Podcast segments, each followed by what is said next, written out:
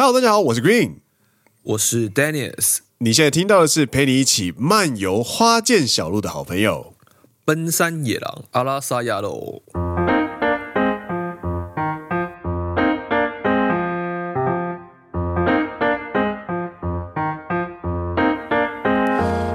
耶！欢迎来到第十二季的第十一集。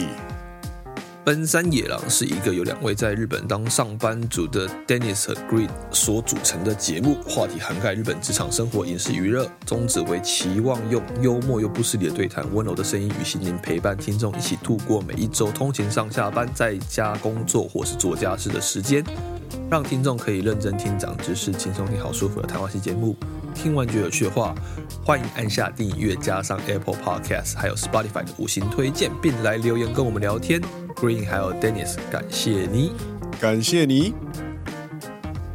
今天要陪大家漫游花见小路。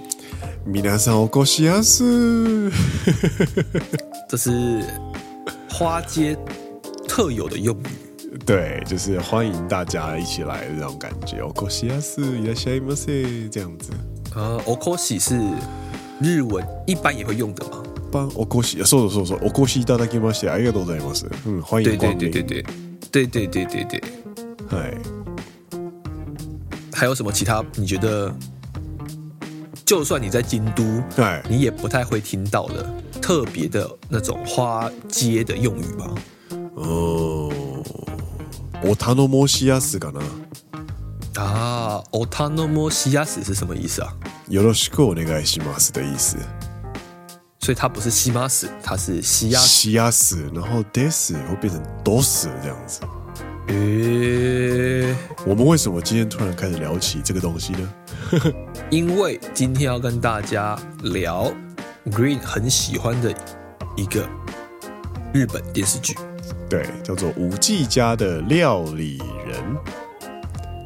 对，这一部呢，其实是二零二三年今年一月十二号。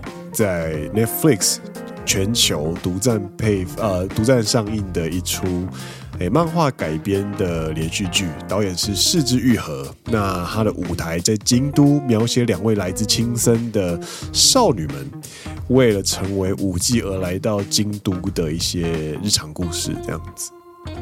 对，那我们聊这件，我们聊这个话题呢，其实已经过了两个月了，所以其实该。就是在第一时间，其实很多创作者都已经把重点什么东西都聊完了。但是我觉得，呃，我还们还是在看一圈之后，我觉得我跟 Dennis 还是觉得还是有蛮多东西呢，可以跟大家分享一下。然后透过呃奔山野狼两位的视视角呢，去切入这一出香喷喷又很和平的连续剧，这样。对，呃，那个香喷喷是。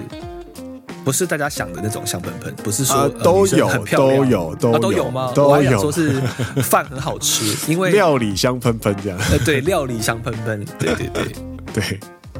那以下可能包含部分剧透，如果你不想要被剧透的话，那这期节目你可能需要呃先去看完整部作品再来听会比较好一点。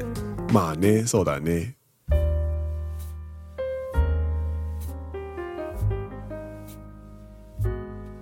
那这部作品就像刚刚讲的，呃，是由小山爱子的漫画作品改编而成的一个电视剧。那它描写了在京都的舞伎屋少女们的日常生活。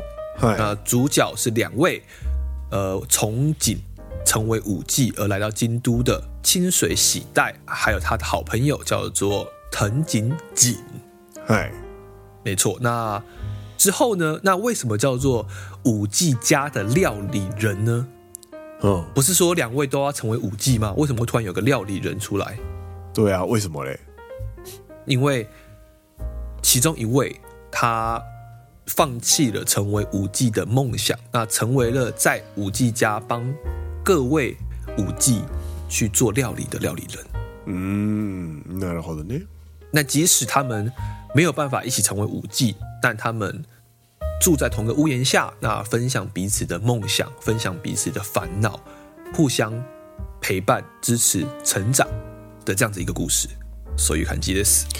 そうです呢。然后在去年年尾啊，就是看完了，真的是美到让人流泪的北海道这个初恋嘛。之后呢，对对对，在二零二三年的开头又看到了这一部，就是是枝裕和导演，然后拍的香喷喷的京都。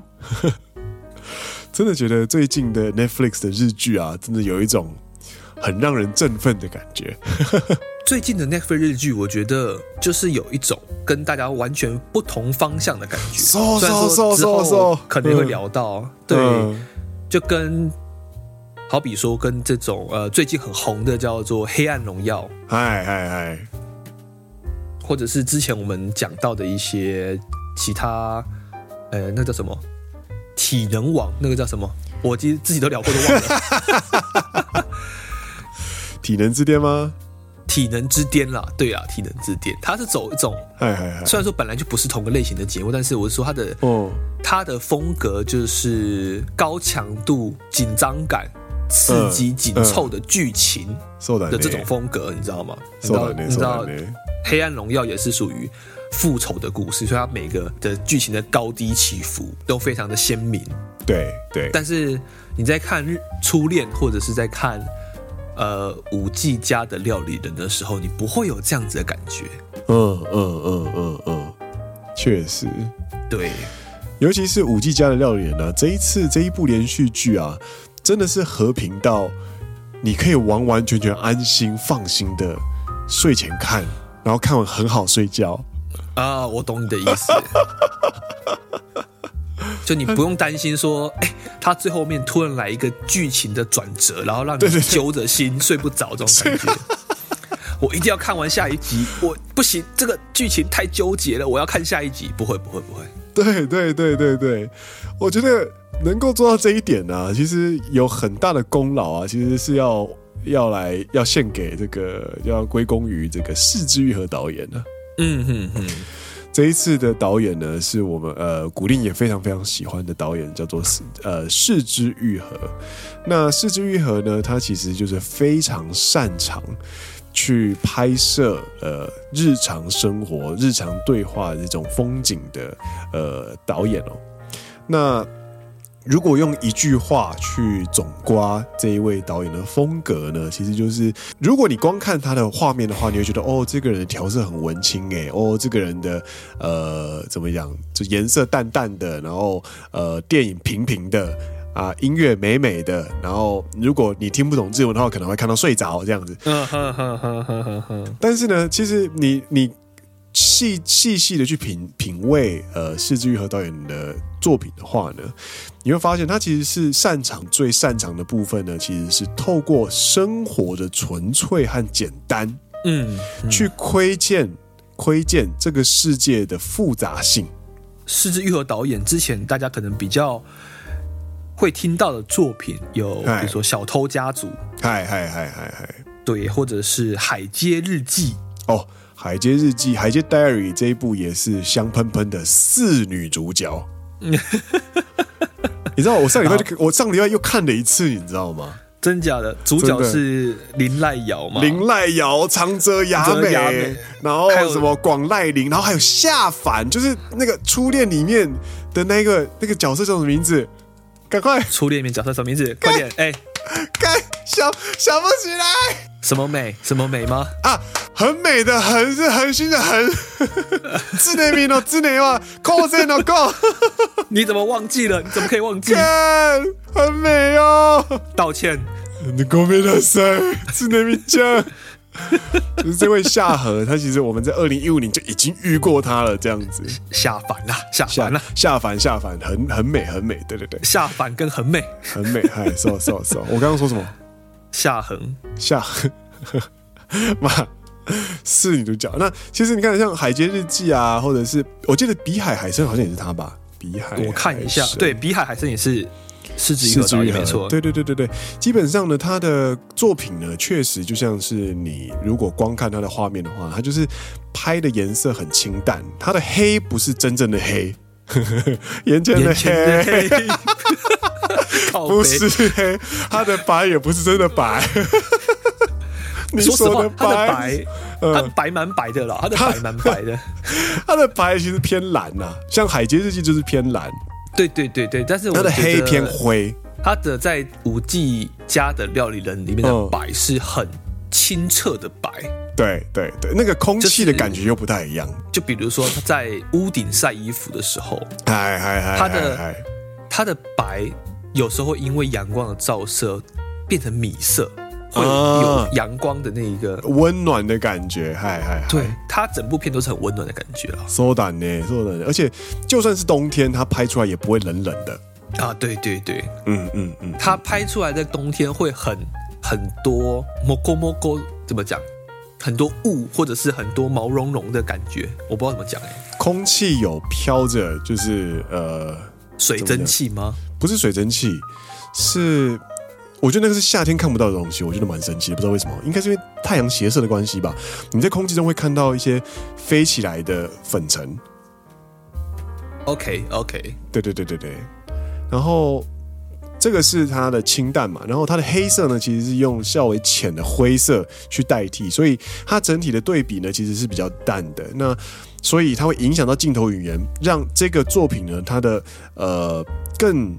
它的情感起伏就不会那么大，它的色差就没有那么的大的情况底下，你可能感觉它带给你的视觉效果就没有那么刺激的感觉吗？对对，如果你用你用四肢愈合的镜头去拍《黑暗荣耀》，你不觉得就会有很奇怪的感觉吗？太温暖了，明明在讲要怎么杀人之类的，它就会变得很温馨的一个画面。对，杀手家的餐桌礼仪之类的，就变很日常番这样子。嗯嗯嗯。还有世剧和导演呢，他其实有另外一个特色，就是他很喜欢用从容的运镜，然后和节奏平稳的对话去推进角色关系。嗯，其实你去，因为我们我其实第一次看呃《海街 Diary》的时候呢，其实我是不太懂日文的。嗯哼哼哼哼。那我其实是看，我都是透过字幕去理解故事。但是当你是一位日文学习者，然后你开始明明白呃内容之后呢，你就可以开始去意识到很多字幕上翻不出来的感觉。比方说，他突然从普通体转化为诶タメ口一般体。的时候，哦，就像这你就会觉得两个人的距离产生变化。啊，等等等等，微妙的距离感。对，那五 G 家的料理人其实也是，就是他们之间的角色的互动，比方说 Desmas 这些东西，或者是他有没有办法去拜托你，其实都是四之愈合非常明白人与人之间的界限到哪里。那他去拿捏那个妥协的线的位置的时候呢，你就会感觉到角色的曲线或者是彼此之间的关系产生改变。这样，他是概念呢。如果比如说同样是中文，就比如中文字幕可能通常翻成“拜托拜托”，哎，一个是“お愿いします”，另外一个是“お愿いお愿い”的距离感是，对对对对对，完全不一样的。但中文都会不一样，翻成是“拜托拜拜托啦拜托啦”这样子。对，お愿いします。 跟对啊，お愿い頼むお愿い的这种，或者是お愿いいたします啊，这个更更远了，好远，就完全不一样。对对对，这个感觉像老师在台上说话了。对，然后日文日文有些东西，有些话题是不会讲的。这其实其实日文是跟日本文化分不开的。日本文化里面包含了人文，然后彼此人际关系，全部都在里面。比方说，有一段就是桥本爱跟我们的女主角出口夏希说：“嗯哼哼哼哼。” 你是不是有喜欢的人？那他的日语是怎么说的呢？好きな人おるでしょ。哦，你平常不会跟自己不熟的人讲这句话，因为你们之间没有那个交情。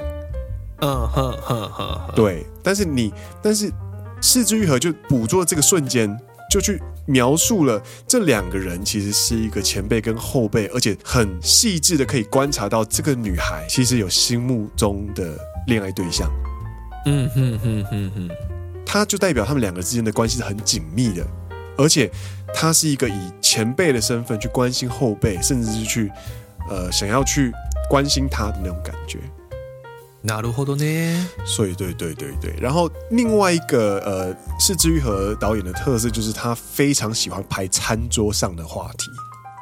有，可是这刚刚好，这部剧有参与到料理人的部分，还是 这个导演本身他就喜欢拍餐桌上这个镜头？这个导演本身就爱拍餐桌上对话。哪路活动呢？因为餐桌是每个人日常生活中最不可欠缺的一个部分，你每天都要吃饭。对，而且你很可以轻易共鸣啊！每天每个人都会坐在餐桌前面这样子，然后在吃饭的时候，通常大家都是最放松的状态。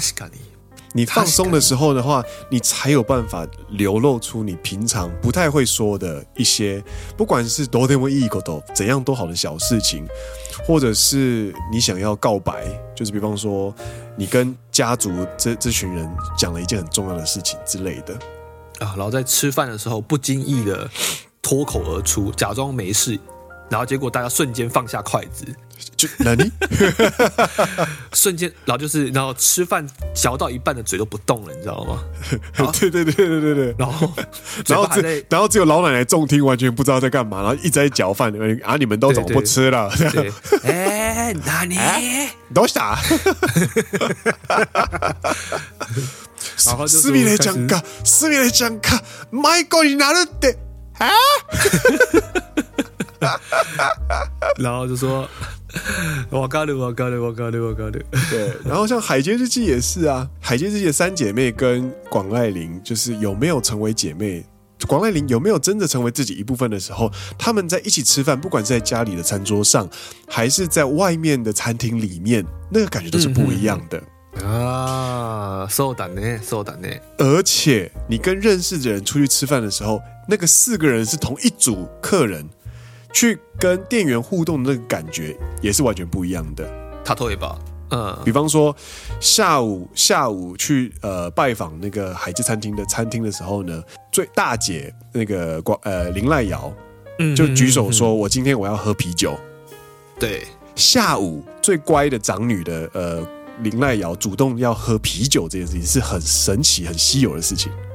嗯哼，然后他让嗜酒成性的长泽雅美说：“我也要。”对，然后小妹也说：“哦，既然你们两个都，那我也要这样子。”然后广濑铃就是举手的时候，结果就被吐槽说：“你不可以喝啤酒。”然后他说：“没有了，我要喝乌龙茶。”这样就是这类型的对话或者是认识这些互动啊，其实都是你跟最要好的朋友之间才有办法做出来的事情。嗯，四肢愈合他有办法把它捕捉成一个荧幕，一个 cut，嗯嗯嗯，然后放在最对的地方去描述那一个和许的瞬间。我觉得这个东西都是我们最最珍贵的地方，就是因为这个东西都习以为常，然后这东西都很珍贵。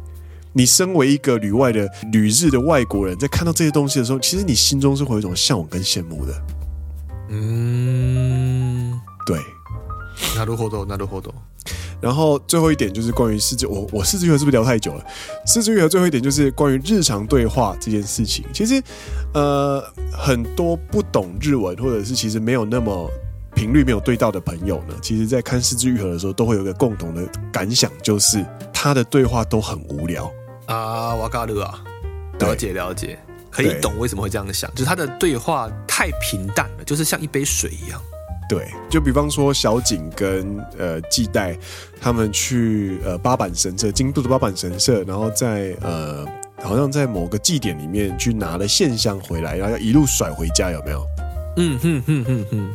他们基本上，你去看他们聊天的过程当中，他就会说，季代就会说，哎、欸，我们真的可以这样甩回家吗？然后小雨说，我也不知道，哎，这感觉等一下就洗了吧。然后他们就这样甩甩甩甩甩甩甩，然后就这样走走走走走走走回走回奇缘这样子。嗯嗯嗯，我看到这一幕，我记得这一幕。老实说，就算你这一幕你不小心去上厕所，你回来你没有看到这一段，你会有损失吗？其实不会，它没有，它不是重要的剧情。但是你之所以有办法跟另外一个人产生这样的对话，就是因为你们之间有很深厚的交情。嗯嗯，阿诺萨，これこれちょっとあの，就是你你可以很轻易的跟人家讲，所以他这个过程当中呢，你就可以去推进彼此的想法，或者甚至是去越有凝聚力跟羁绊。我觉得这个其实跟民族性以及整体的氛围。 有很大的关系啊！就本来在日本就是一个你比较不会轻易吐露或者吐露你自己想法的。so so so，但是在台湾可能没有那么的压抑，但在日本是有。他一旦知道你不是很亲近的人，或是知道你是一个很有距离的人的话，其实要说出自己内心真正的想法是一件很困难的事情。对，但这是借由这一个民族特性，或者是说，就是在日本发生这样的情况的时候呢，嗯，你在一个场景，你在一个情境下，你是可以非常轻松、没有负担的说出一些很无所谓的小事。对的时候，代表你跟这个人的关系是非常亲近的，他才可以让你很轻松、很自然的说出自己心中最微小的那个疑问或者烦恼。真的，真的，对对，你讲得很好。然后是枝裕和就有办法把这些东西拍出来。对对对，这个其实要特别拍，其实还蛮困难的哦。なるほど呢？因为那真的东西都是。没有那么重要的小事情，但是重点不是那个内容，而是他们之间的关系之所以可以讲这东西有多重要，这样子。嗯，就是在互动，他们的互动的一个情况啦，应该说不是在于内容，是在于他们 透过这个内容去表示出他们互动的一个情况。对对对，嗯，我觉得吴继家的料理人之所以可以打动这么多的观众。除了他们的演员演技好之外，我觉得很大的功劳就是归功于呃，是枝裕和导演他这些特色。嗯嗯嗯嗯嗯嗯嗯，そうだね。嗨， 讲到这边，那该切入我们今天的作品了。没错，没错。嗨，对，那你要不要先简单介绍一下两位非常可爱的女主角？出口夏希跟森七菜，他们今年分别都二十一岁。那他们饰演的是十五岁，哎，完全完全没有任何的违和感。两位都是皮肤非常好，然后非常可爱的，都是娃娃脸。嗯哼哼哼，对。然后是枝导是枝裕和导演有受到 Netflix 的访谈的时候，他就聊到生七菜这位呃演员呢、啊。他是童星出身的吗？他好像是童星，对，他童星出身的，我记得。今年二十一岁，八月三十号处女座，干超可爱。然后，呃，基本上啊，他就呃，是枝导演，是枝裕和导演，他在接受访谈的时候，他讲的一句话，我非常的呃，可以瞬间明白生七菜的厉害在哪里。嗯哼哼。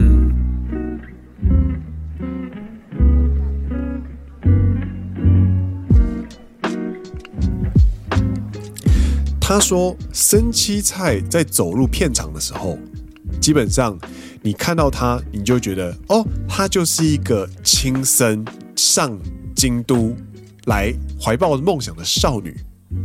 诶，他完全的能够演出那个角色。なるほど，なるほど。他就算是二十一岁。”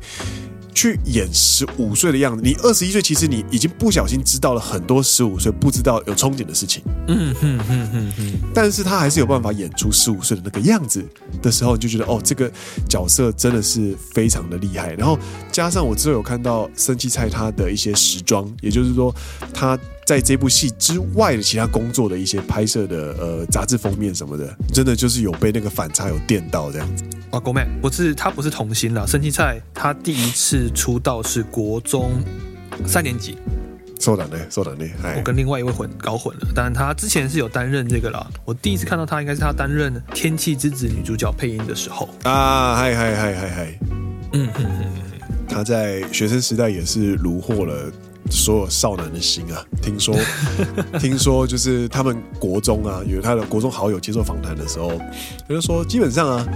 男生都会经历过一次森七菜，经历过，经历过就是就是喜欢他的期，就这段期间就对了，不小心暗恋上他，OK OK，然后失恋这样，好可怜的国中，就是一个笑话的存在这样子，对，なるほどね。嘛，这两个主角，我觉得最珍贵的就是他们很纯粹的那个香喷喷的友情啊，嗯哼哼哼哼，那个不是同性恋。 他就是一个纯粹的友谊，真的是很纯粹的友谊，就像是 Stand Stand By Me 的那个的那个两位友情是感觉是很像的，那个是非常非常珍贵的东西。那而且那个会消失，很不容易维持了，很对，很难，很容易就消失。对，很珍贵，所以其实它成为了大家非常非常喜欢的呃角色，这样觉得这个东西很珍贵、很受欢迎。这样，嗨，我觉得接下来可能要跟大家简单介绍一下，哎，五 G 跟艺伎差在哪里？嗨。基本上呢，她是你就把她想象成她是一位少女，从十五岁到三十岁的一个职业生涯的一个职业选择。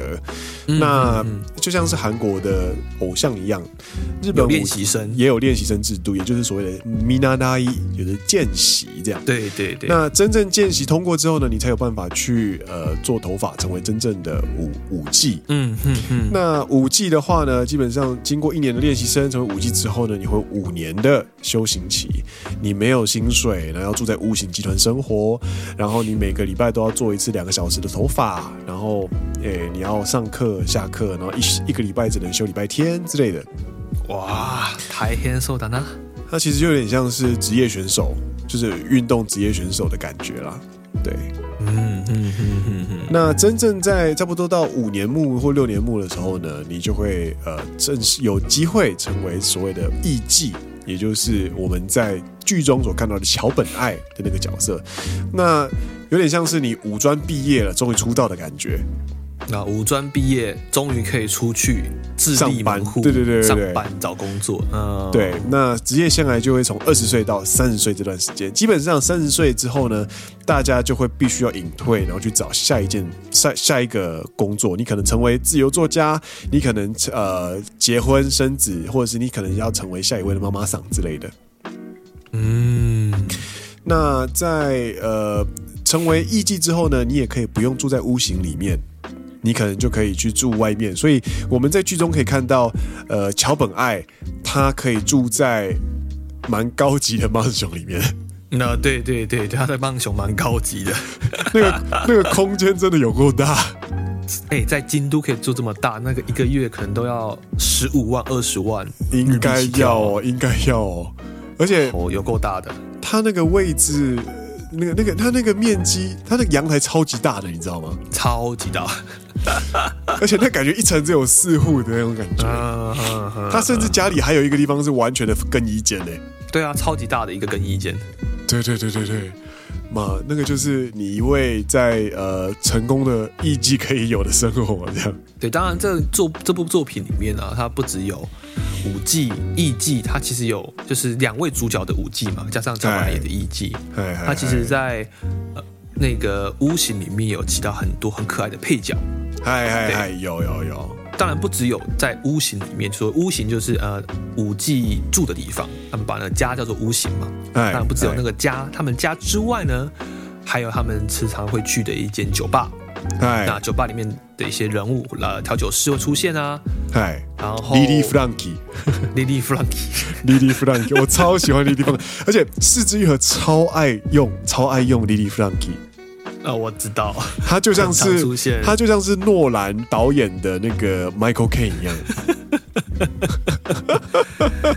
我搞的，我搞的，还有各种，虽然说是配角，但他其实在这部作品里面也是。我觉得有画龙点睛的效果。对，其实你最喜欢的配角是哪位啊？我最喜欢从外面回来的那一个舞姬游戏诺，嗯，吉乃松冈莫优，他最近他近年都演这种泼辣型的角色，我真的觉得蛮神奇的。他明明就是演脸就是一个超可爱的偶像，但是他的演技就是可以放超级开这样。嗯，我觉得很棒。对。吉呃挤奶他，你觉得他棒在哪里？在这一个怎么讲？因为他在这一个五 G 跟 E G 的世界里，因为他们平常不能不太能用手机，对，然后基本上他们都是在团体生活，呃，有点狭隘，对的一个世界里面呢，你闯入了一个出去外面生活过回来，然后思想很开放、完全先进的一个人的一个存在的时候，哦，他会带给主角们或是配角们，就是一些屋型里面。可爱的小妹妹们，哎，很多刺激。我说刺激不是说这种坏方面的刺激，是很多思想上面的启发也好，嗯，他会带给们妹妹们这种，哎，原来是有这样的事情，或者原来可以这样想，这种感觉，有点像是你高中的学长上了大学之后回来高中找你这样，类似这种感觉。对对对对，他是个大姐姐的存在，见过世面大姐姐，但同时呢，他也有他自己的问题要处理。其实，对对，他要处理他跟他先生藕断丝连，要不要离婚这样。嗯，对对对对对。那你呢？你最喜欢的配角是哪一位 Lily Franky。我觉得我我很难找到我最喜欢的角色，因为他每个角色都好喜欢。不管是 Lily Franky，他所代表的沉稳，然后单恋，然后温柔的守候，或者是良子，他他从一位非常厌世，然后甚至有点轻蔑整个呃五 G 生态，到最后他终于认同，甚至是想要成全自己母亲的幸福。或者是呃，那三三人组，三人组，呃，菊乃、晴乃跟，我又忘记了 眼镜妹，眼镜妹，亚贝，眼镜妹叫什么啊？紫日空吗啦？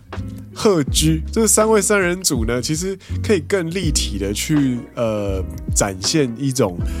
呃，很鬼灵精怪的少女时期的样子，有点像是女女校的三人组、三人好友这样子。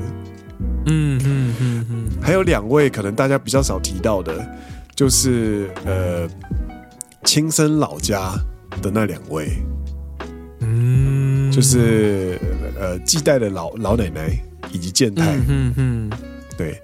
老奶奶她其实有说说说过一段台词，让我非常非常喜欢。她就说健太在跟她老奶奶说：“诶，季代放弃成为舞伎了，他成为料理人了。”诶，这样子，这样真的没有问题吗？有点担心。然后老奶奶就说：“那个奶奶就说，哦，季代啊，那孩子，那孩子不是生生他的天性，并不是该被塑造，而是去创作。”嗯。他的意思在日文就是说，作られる方じゃない，作る方。嗯，所以成为艺伎这件事情，其实是一个所谓的形塑的过程当中，你要从一位少女成为一个专业的呃文化表演，你要被塑造成一个艺伎嘛？对。那料理人的话呢，其实你是在每天都是在创作一道料理出来。 嗯，所以它是一个，它是一个完全两种存在。所以老奶奶能够非常日常的，能够很轻易的回答出这件事情，对我来说，它其实是一个观，对于观众来说是一个很关键的心灵上的支撑的感觉。なるほど，なるほど。所以纵观上述，哦对，然后发现还有像什么建筑师啊，或者是那位情人啊，呃，怎么讲，千代妈妈的那个、那个、那个。 教授情人吗？教授情人啊，对，我觉得每个角色都 都非常的可爱。说的呢，再讲下去要讲不完了。对，要讲不完了，所以我觉得其实蛮难选，到底哪个最喜欢啦？对，我搞了，没关系。哎，所以其实就像 Green 刚刚讲的这么多可爱的配角，引人喜欢、惹人喜欢的配角，更不要说两位非常非常可爱的女主角，香喷喷的女主角，哎，加上一个平铺。直述也不讲平铺直述，是一个非常安心的一个剧情。对，然后你是可以被这部剧治疗，我觉得啦，可以被这部剧愈される，对，愈やす的一个作品。所以欢迎大家有时间的话，可以慢慢的、静静的欣赏这部作品。对啊，也欢迎到野狼信箱跟我们分享你到底最喜欢哪一段这样子。 对啊，像我自己啊，我都有再补充一下，我自己最喜欢最喜欢的一段剧情就是，呃，小景发烧之后，嗯嗯嗯，他有一天在睡觉起来的时候呢，是被窗外的声音所叫醒，这样子。嘿，那个窗外的声音呢，是呃系带在铲雪的声音。哦，然后小景就静静的打开门啊，就蹲在门口这样，然后就，然后导演就特写他在聆听。那个铲雪声音的样子，然后镜头就跳接他们两个在青森生活的那个时候，一样是继代在铲雪，小景在旁边听。诶，京都人是不铲雪的，不铲雪，因为雪没那么多吗？对，京都人是不铲雪的，所以这个动作对于他们来说，其实是一种回到老家的感觉。なるほど，なるほど。他光是用画面。 就可以让你带出气温有多低的触觉， 以及声音听觉，就残血这个声音就对了。对对对对对，然后再加上呃，甚至可以有嗅觉或者是味觉，就是它是透过你眼耳鼻的声以全部的感官去传达这个世界观给你。你家的电视太先进了吧？你竟然有嗅觉？真的，我觉得那个真的是你是奇怪，超级新那个新科技。你的电视有四 D 还是五 D？不只有视觉，还有嗅觉。对，太厉害了，太厉害了。这个就是呃投影机的功力啊。没有啦，怎么讲？嗅觉跟其他的。的感受是要自己用心去感受的。对对对对对，你有办法进那个剧情这样子。嗯哼哼哼。所以其实这一部真的蛮值得看一下的。然后最后啊，就是要来差不多来做结尾了。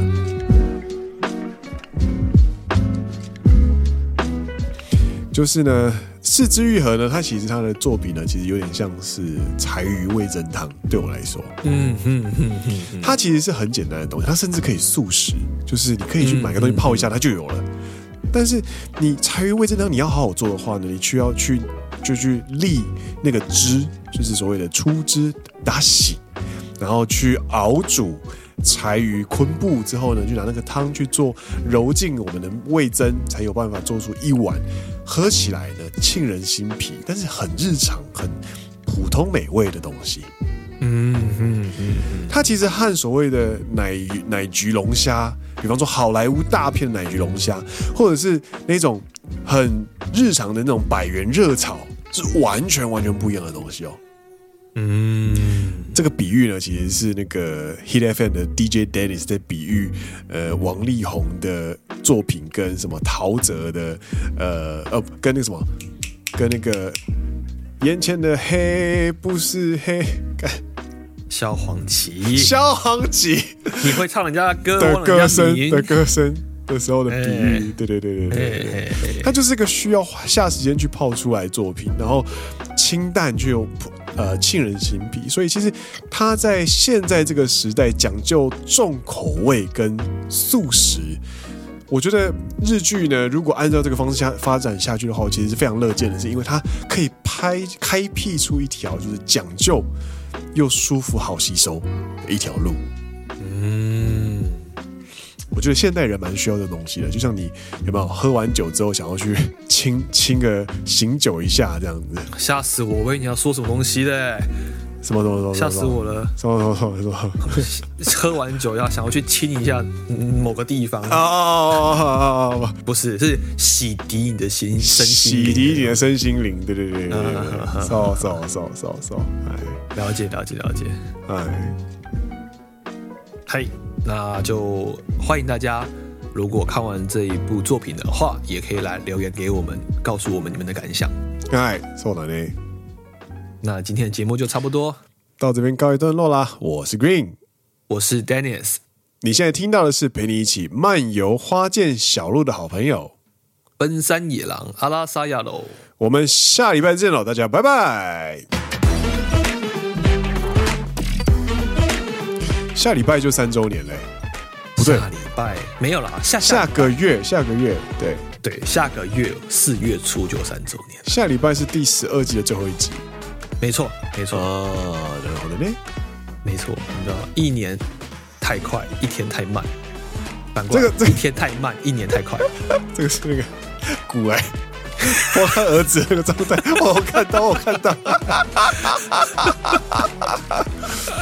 这这两句不知不觉就过了三年了。这这两句话真的是蛮有趣的。对啊，一年太慢，一哎一年太慢，不对，一天太快啊，一天太慢，一年太慢，哎不，看，看不好，多这么一哇。